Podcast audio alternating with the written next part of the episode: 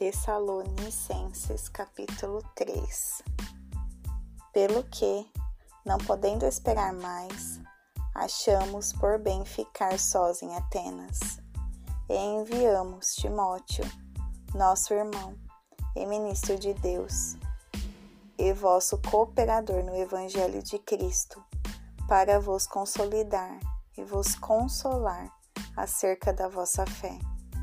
para que ninguém se comova por estas aflições, porque vós mesmo sabeis que para isto fomos ordenados. Porque verdadeiramente, estando ainda convosco, vos dizíamos antes que havíamos de sofrer tribulações, como sucedeu,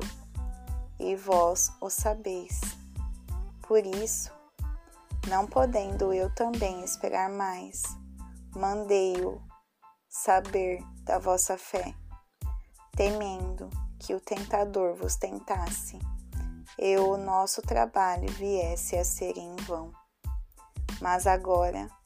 vindo Timóteo de vós para nós e trazendo-nos boas novas da vossa fé e caridade e de como sempre tendes boas lembranças de nós, desejando muito ver-nos,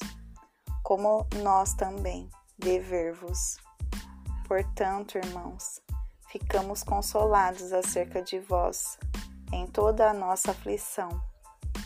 e angústia pela vossa fé, porque agora vivemos, se estáis firmes no Senhor, porque